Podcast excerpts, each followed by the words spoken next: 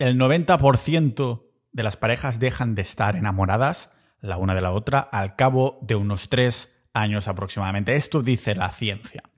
A ver, no es que la ciencia diga el 90% de las parejas, esto es una estadística que me acabo de inventar yo para indicar muchas parejas, podría ser 99%, podría ser 80%, quería decir muchas. Lo que sí dice la ciencia es este rango de unos tres años aproximadamente, que es lo que nos sucede en nuestra cabecita a nivel hormonal que nos hace estar enamorados. Pero a pesar de que la neurociencia confirmara que ese enamoramiento químico basado en el amor hormonal se va diluyendo con el paso del tiempo, he descubierto algo esperanzador, ninjas de la vida. A pesar de que el enamoramiento tiene fecha de caducidad para la mayoría de parejas, resulta que si se cuida con ciertas prácticas, puede seguir extendiéndose durante más décadas. Y esto también lo ha dicho la ciencia. De hecho, el episodio de hoy va precisamente de indagar más en esto, de por qué el amor dura tres años, pero no dura tres años. Y hay que aceptar que de entrada sí, para mí al menos fue un golpe duro que ver todos estos estudios que decían que neuroquímicamente, como quieras llamarlo, neurotransmisoramente, el amor o el enamoramiento más bien dicho dura tres años, tres años y, y dije, hostia, esto es un golpe para un romántico monógamo empedernido ninja como yo, qué golpe más duro. Por esto, ha sido un consuelo terminar topándome con estudios donde se analizan los cerebros de parejas que llevan décadas casados y según ellos, al menos esto decían, seguimos enamorados perdidamente como el primer día. Resulta que estos escáneres de estos estudios revelaban que tenían toda la razón del mundo y se han encontrado unas características, unas señales muy interesantes que para los amantes de Disney y Hollywood como yo pues dices, hay esperanza. Haciendo que hubiera un poquito de luz esperanzadora al final del túnel.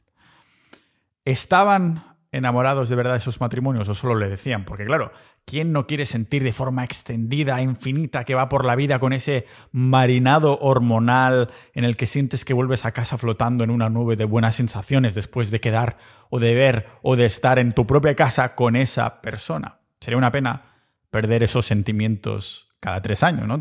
Tener que volver a salir ahí a la calle, hacer day game para conocer mujeres nuevas, volverte a enamorar y volver a repetir ese proceso pensando que has conocido a la persona de tu vida, pero en el fondo saber, hostia, es que todo esto es que siento solo me va a durar a tres años y después será como tener una persona en mi casa y ya está. O sea, cada tres años estarías conociendo al nuevo amor de tu vida. Imaginaros lo que cuesta, no solo enamorarse, sino que encima te correspondan y que encima la burocracia y la logística de la relación termine siendo un éxito, para después tener que dejarlo cada tres años porque la ciencia nos dice que hormonalmente todas esas oxitocinas, las hormonas del amor que crean el amor o el enamoramiento, se pasen. Porque esto es lo que sucede, pero como digo, hay esperanza. Por esto hoy exploramos cuánto dura realmente el enamoramiento, el amor, porque son dos cosas distintas, y sobre todo, qué tienen de especial esas parejas que después de décadas casadas aseguran estar tan enamoradas como un par de adolescentes en celo. Y lo vemos aquí en el podcast multipotencial de Pau Ninja.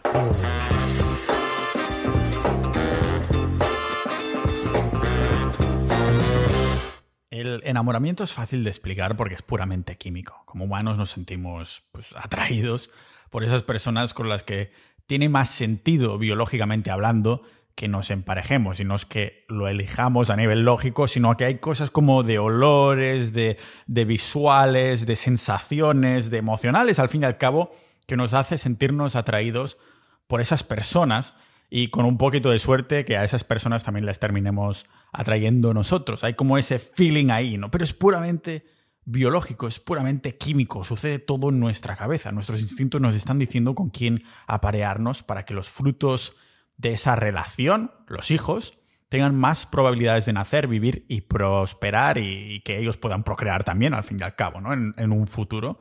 Al fin y al cabo, para la continuidad de la especie. Esto significa que en el fondo el enamoramiento es una cuestión de estadística para hacer cumplir la única ley que rige en la naturaleza, que es la supervivencia de la especie.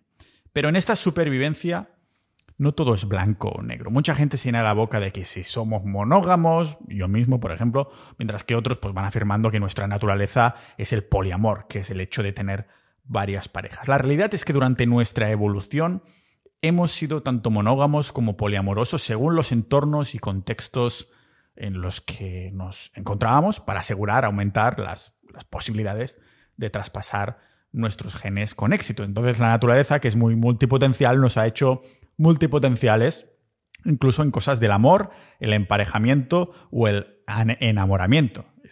Este abanico de, hacer ambas posibilidades, tanto el monogomismo como el poliamorismo, reales, o sea, que, que sean, ambas sean viables. Y es que existan ambas posibilidades para nosotros, que nos hace sentir un poco contradecidos a veces por nuestros propios instintos.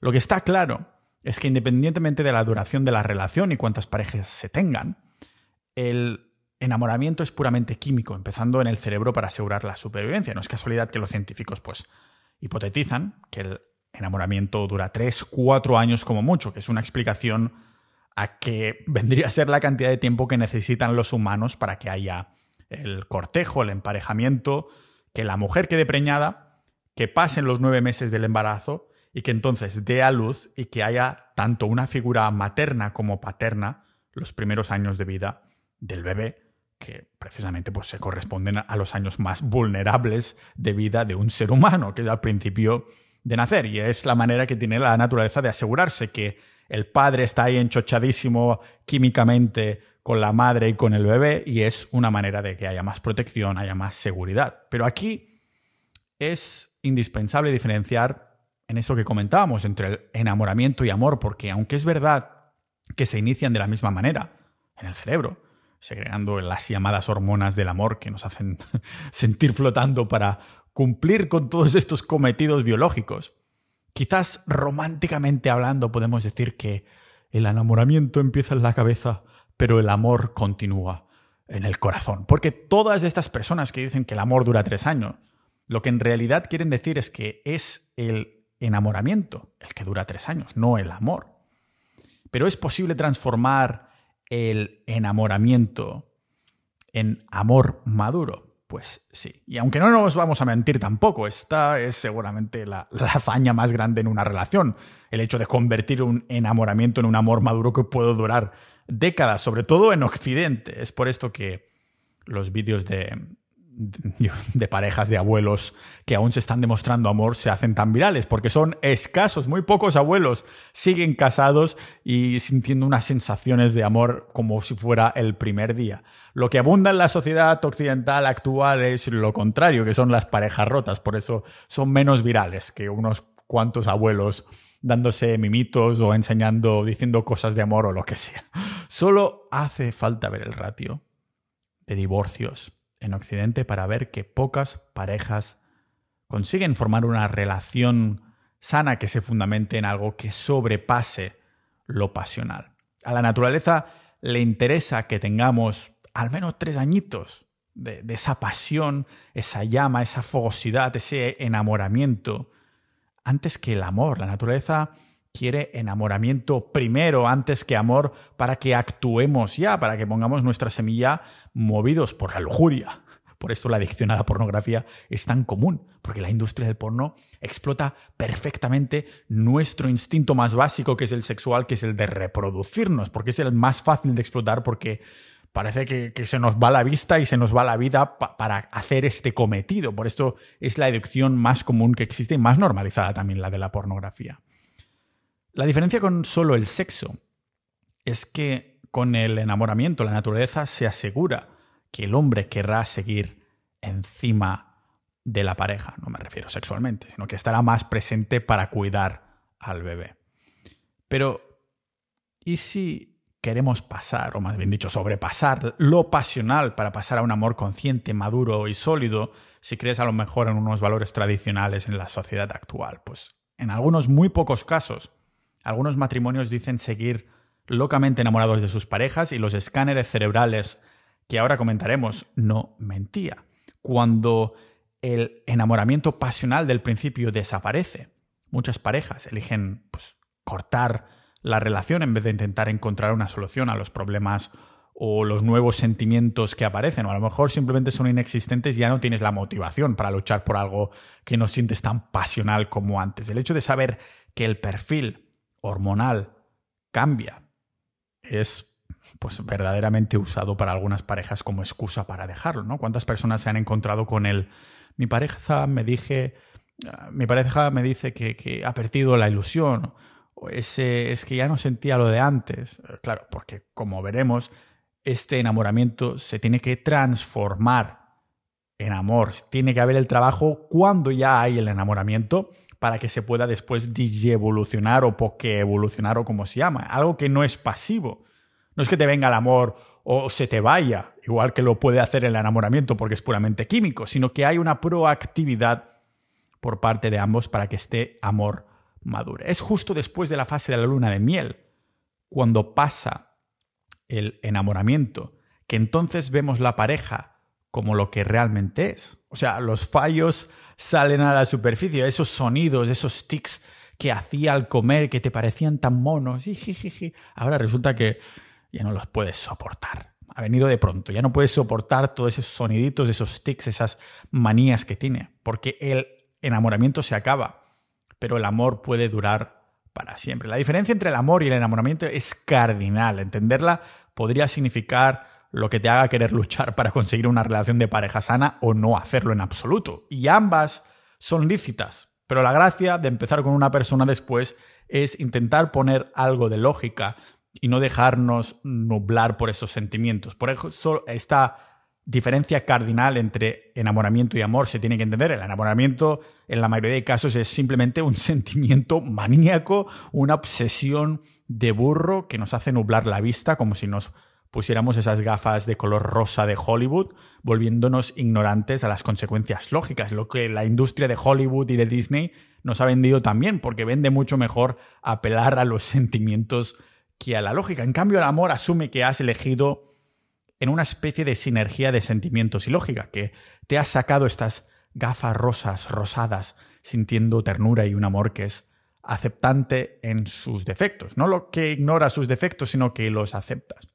Pasados estos tres años de enamoramiento químico hormonal que la naturaleza ha, procurado para esparcir nuestros genes, ya podemos decir que el bebé es semi-independiente. Durante los primeros tres años la mujer ha necesitado el máximo de soporte que pueda amasar con el padre, que también sigue ahí loco perdido, pero ya están pasando estos tres años y la naturaleza ha elegido al hombre que fecundó a la mujer, lógicamente, como víctima de ese enamoramiento.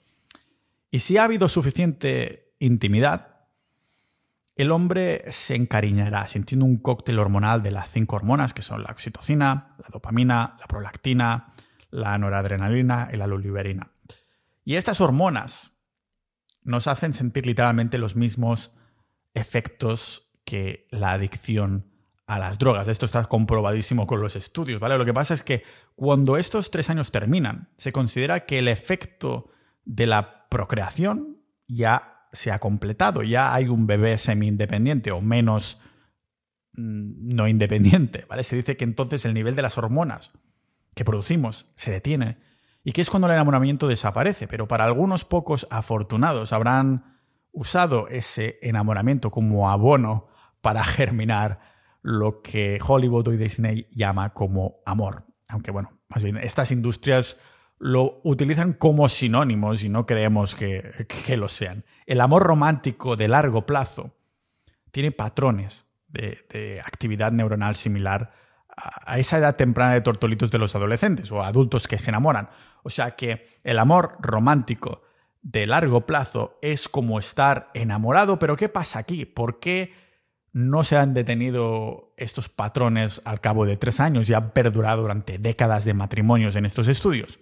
Porque hay algunas diferencias muy importantes entre ambos, y es que sorprendentemente hay muchas más regiones del cerebro activadas en el amor romántico largoplacista que en las primeras fases o semanas de un nuevo enamoramiento. O sea, hay áreas ricas en opioides y serotonina que solo se activan en relaciones de largo plazo. Áreas que no estaban activas en las primeras etapas de enamorarse de alguien. O sea, si pocas personas dicen haberse enamorado nunca, imaginaros las pocas que que estarán diciendo que han experimentado ese amor profundo una vez han pasado los tres años que dura el cóctel hormonal de enamoramiento. O sea, muchísimas menos personas habrá. Si es raro enamorarse, imagínate no solo enamorarte, sino pasar este umbral de los tres años. Esto mm, no he podido evitar al ver este estudio a pensar en una historia un poquito loca que viví con una chica que conocí en Tinder por ahí el año 2016 en Suecia. El caso es que hicimos match en Tinder cuando en esa época eh, yo lo estaba utilizando, hace muchos años ya seis años aproximadamente. Y sin conocernos me dijo, te vienes a Nueva York conmigo. He encontrado unos vuelos baratísimos. Y dije, por supuestísimo. Encima coincidía con mi cumpleaños. Total, para hacerlos la historia corta, me encontré en Nueva York con un grupo de personas que no conocía porque iba con, fui con la chica que nos conocimos en el aeropuerto por primera vez, fue una buena aventura.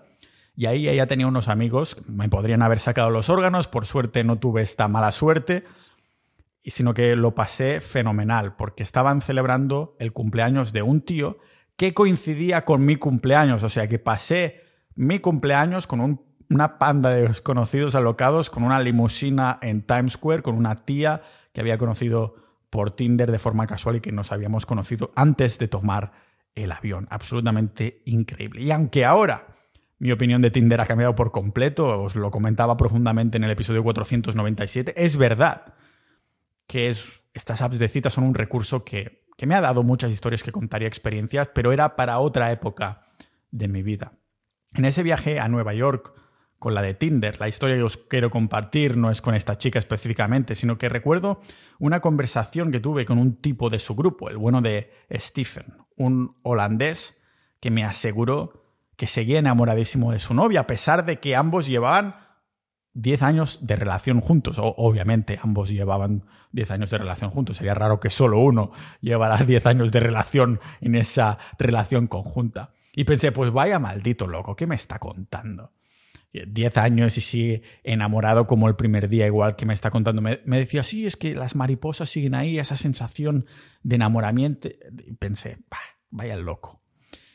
Pero ahora sí, ahora sí, ahora sí, ninjas de la vida. Ahora sí podemos pasar a estas parejas que llevan décadas casadas, confirmándome que el bueno de Stephen no estaba loco. Quizás lo estaba yo, quizás eh, tenía mis sesgos ahí por lo que había vivido en, esos, en esas épocas por el amor y tal pascual. Ninja de la vida, si alguna vez te has sentido un poco bicho raro por querer alimentar una mente curiosa que te hace querer aprender o hacer mil cosas a la vez, si tienes esa llama dentro que te hace sentir que siempre hay algo más, pero sabiendo que a la sociedad moderna le interesa que la mantengas apagada, débil, para que te sea difícil unir los puntos. Entonces, Sociedad Ninja es la madera, es el carbón que hará que esta llama arda en su máximo esplendor. Si estás disfrutando de este episodio tanto como yo he disfrutado haciéndolo, imagínate lo que disfrutaría siendo parte de nuestra comunidad privada, Sociedad Ninja, interactuando con más de mil miembros con las mismas inquietudes que tú, compartiendo información y noticias que no verás en los medios, debatiendo sobre episodios exclusivos multitemáticos, aprendiendo con audiocursos y boletines hechos por expertos, o incluso conociéndonos en persona, tanto por España como por el mundo, con las quedadas y eventos tipo retiros de fin de semana que organizamos. Piensa en Sociedad Ninja como la navaja suiza del desarrollo personal, como la comunidad todo en uno, el recurso multidisciplinar de 360 grados para los multipotenciales, personas con mil pasiones e intereses en busca de más excelencia, de polimatía a lo, a lo Leonardo da Vinci.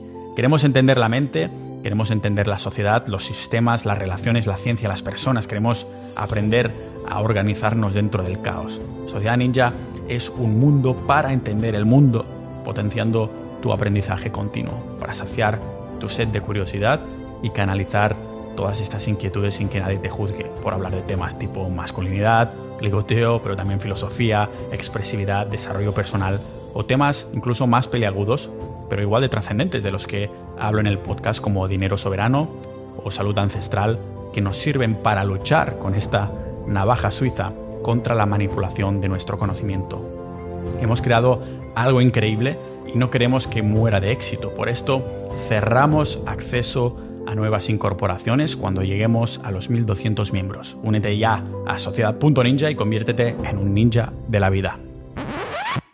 Mientras que enamorarse es verdad que es lotería hormonal, el secreto de Stephen fue lo mismo el de los millonarios, el trabajo, el trabajo, solo que en este caso Stephen era rico en amor por haber trabajado en algo que aún menos gente trabaja igual que sus carreras profesionales. Y es que el tío trabajó en su relación romántica, un trabajo que pocos están dispuestos a hacer, especialmente cuando estás en esta sensación, estas hormonas que empiezan a diluirse después de 3, 4 años, un trabajo en el que se cultiva el deseo de unión, la atención enfocada, mayor energía con la pareja, motivación para hacer cosas que hagan feliz al otro, la atracción sexual, el pensar en la pareja cuando estamos separados, o sea, todos estos factores que se tienen que cuidar proactivamente por parte de ambas partes de la pareja para que el, pues, para que este enamoramiento puramente hormonal, emocional e instintivo pueda evolucionar en una relación con raíces mucho más arraigadas al suelo, al suelo psicológico, al suelo emocional. Ahora la ciencia nos ha podido validar que este amor maduro, este amor para toda la vida, este amor verdadero o, verdaderamente trabajado, existe de verdad. A pesar de que en las últimas décadas lo, lo que primaba era confiar en que el amor duraría de 18 a 3 años aproximadamente, hace unos años la renombrada antropóloga doctora Helen Fisher y su equipo llevaron a cabo una investigación que daría esperanza a los románticos empedernidos cual Pau Ninja y a los otros ninjas del amor y los ninjas de la vida. Y es que escanearon el cerebro de personas a sus 50 años de edad aproximadamente que habían estado casados más de 20 años, juntos más de 20 años, junto con personas, para compararlo, que decían estar enamoradas de más recientemente, tipo adolescentes y adultos que decían, sí, yo llevo ahí siete meses, siete meses o algo por el estilo enamorado y tal. Y todos los sujetos aseguraban que seguían locamente enamorados de sus parejas, incluso estas personas que llevaban más de 20 años juntos y, y casados. Y en los resultados del escáner vieron como la actividad cerebral de esos amantes de edad más avanzada que llevaban tanto tiempo casados mostraban virtualmente la misma activación que los amantes jóvenes que llevaban menos de siete meses enamorados. La única diferencia, y totalmente relevante, es que las regiones del cerebro de los amantes mayores estaban asociadas a la ansiedad, no estaban activadas. O sea, solo eran los cerebros de estos adolescentes, de esas personas que estaban recientemente enamoradas, que había una parte de ansiedad.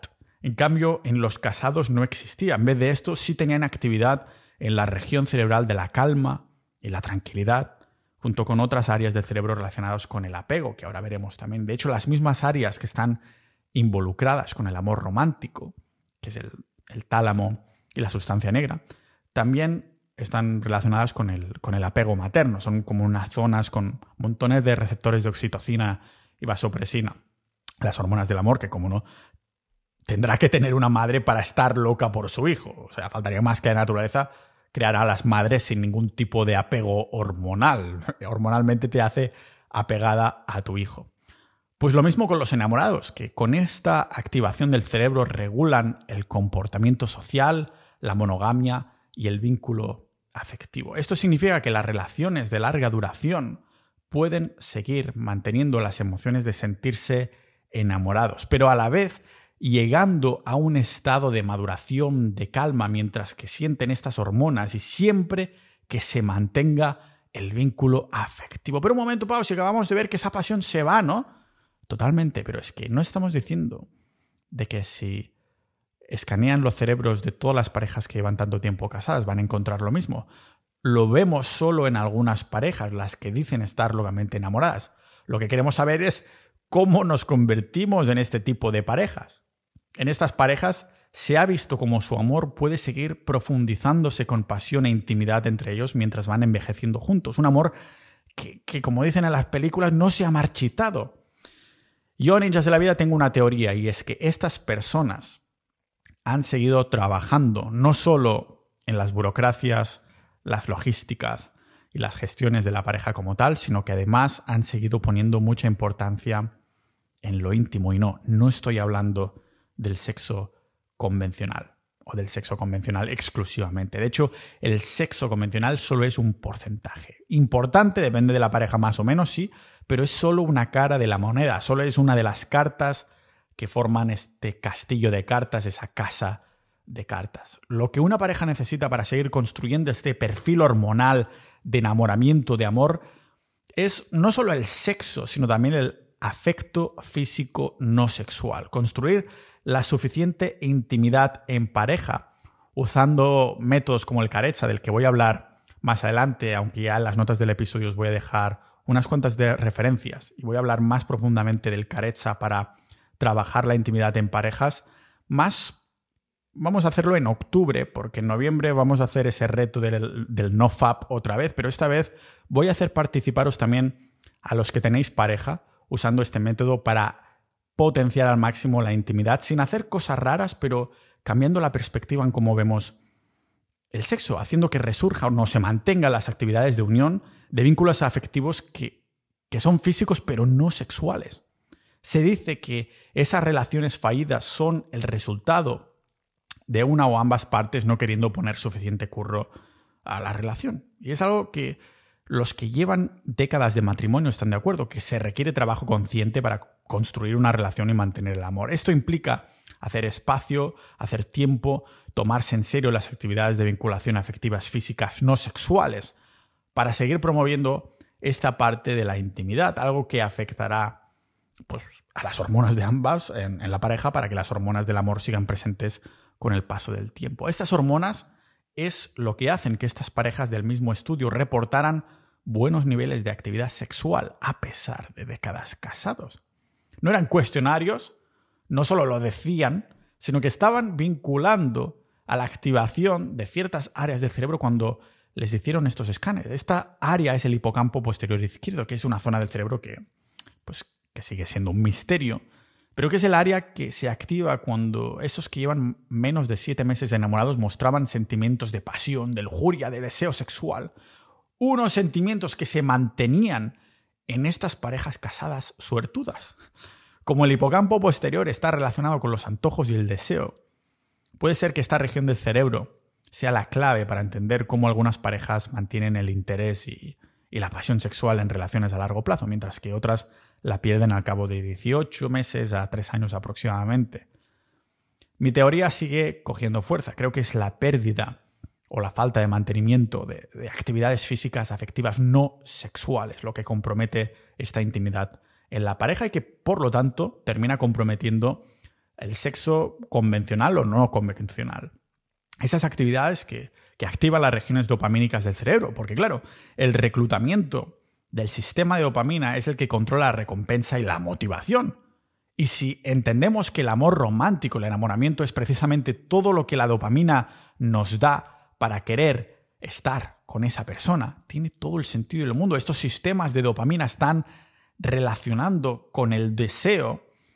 Eh, en cambio, el amor basado en la amistad, porque esto es lo que es el amor basado en la amistad, es puramente sentimiento, están basados en la en las áreas del cerebro ricas en opioides. O en otras palabras, el amor romántico es una motivación o impulso basada en desear, en querer, enfocado a un objetivo específico. Esta es la palabra clave, objetivo. En cambio, el tipo de amor que encontramos en la amistad o la familia es puramente basado en sentimiento, ¿vale? En emoción. Esto es porque el amor de larga duración, el largoplacista, activa el cuerpo mm, estriado dorsal, que es el área del cerebro que involucra en control tanto motor como cognitivo, lo que nos diría que el amor romántico es un comportamiento dirigido a un objetivo, un propósito. O sea, indirectamente esto nos dice que el hecho de querer estar cerca de tu pareja, de querer hacer cosas juntos, o simplemente la voluntad de querer hacer feliz a tu pareja, se intensifica con la cercanía y la unión. Si vamos perdiendo estas actividades de unión, no sexuales, hay que remarcar siempre, ¿vale? Entonces iremos perdiendo el vínculo. Porque veréis, en la psicología hay un, ratio, una escala llamada la escala de la inclusión del otro en el yo, se llama así, escala de inclusión del otro en el yo, en el que se postula donde las relaciones románticas nos sirven para expandir nuestro sentido del yo, a medida que vamos incorporando la pareja de largo plazo como parte de nuestra identidad. Es decir, expandimos nuestro sentido del yo con, perspectivas, con recursos y, experiencias de pareja como si fueran propias a través de estas relaciones, como si la vida que tuviera la pareja empezara a ser cada vez más nuestra. En el estudio precisamente de los casados durante, durante décadas, aún perdidamente enamorados, las parejas se relacionaban muy positivamente con estas áreas del cerebro involucradas en, los procedimientos de autorreferencia. O sea, había más incorporación de la pareja como nuestro concepto del yo. O sea, sus parejas eran ellos en su mente, o eran casi ellos en comparación con los adolescentes enamorados. O sea, para llevarlo a casa y que se entienda mejor usando el lenguaje ninja, estas relaciones de amor maduro, a tantos años vista, si algo hacía sentir muy feliz a la pareja, el marido o la mujer en cuestión lo sentían como si fuera su propia felicidad, o si la pareja conseguía un objetivo, tú lo sentías como si fuera tu propio objetivo personal. O si al contrario también sucedía, ¿no? Si alguien insultaba a su mujer, pues el marido se sentía exactamente igual como si lo insultaran a él personalmente. Y otro hallazgo interesante de analizar a fondo los cerebros de estos enamorados es que tienen una mejor regulación al dolor y estrés gracias al amor romántico largoplacista. O sea, los escáneres mostraban que cuando hay mucha intensidad en el amor romántico, se activa el núcleo dorsal del terrafe, que es una zona del cerebro que regula cómo respondemos a esto, al, dolor y al estrés. Un dolor y estrés que las personas muy apegadas con, con su pareja han demostrado reducir muy significativamente. El hecho de tener una figura de apego como es la pareja, como es tu propia pareja, entonces significa que reduce el dolor y el estrés. Esto nos muestra que sentirse seguro y protegido es un criterio muy importante en el amor romántico de largo plazo, pudiendo deducir por qué cobran tanta importancia los valores de pareja, que nos darán precisamente estas sensaciones, tanto emocionales como físicas, de, seguridad, de confianza en la, otra, en la otra parte. Seguramente es una área que las, las mujeres buscan porque necesitan aún más en los hombres, por este protector, este instinto protector y la necesidad de protección al tener crías. La mujer durante el embarazo y cuando tiene el bebé está mucho más indefensa. ¿De acuerdo? Por esto tiene sentido que a nivel biológico se busque mucho esta sensación de protección y seguridad precisamente por esto. Este apego, lógicamente, no viene de forma casual. De hecho, los escáneres han visto como las personas recientemente enamoradas no reflejaban la misma actividad neuronal de simpatía o de apego que aquellas personas que llevaban una relación romántica muchísimo más tiempo, durante décadas de casados, que este apego es un vínculo que tarda en desarrollarse, casi dos años se dice en algunos estudios previos. ¿vale? Claro, el amor a largo plazo está activando regiones del cerebro de apego y simpatía, un comportamiento que a su vez es vital para el amor basado en la amistad, que como hemos visto no es lo, mismo, porque la amistad es puramente emocional, pero que es verdad que comparten este amor emocional, puramente emocional, con la diferencia que el amor a largo plazo además incluye todas estas otras cosas que hemos visto, como el propósito, el objetivo, el sentirse que es parte tuya, casi para decirlo así.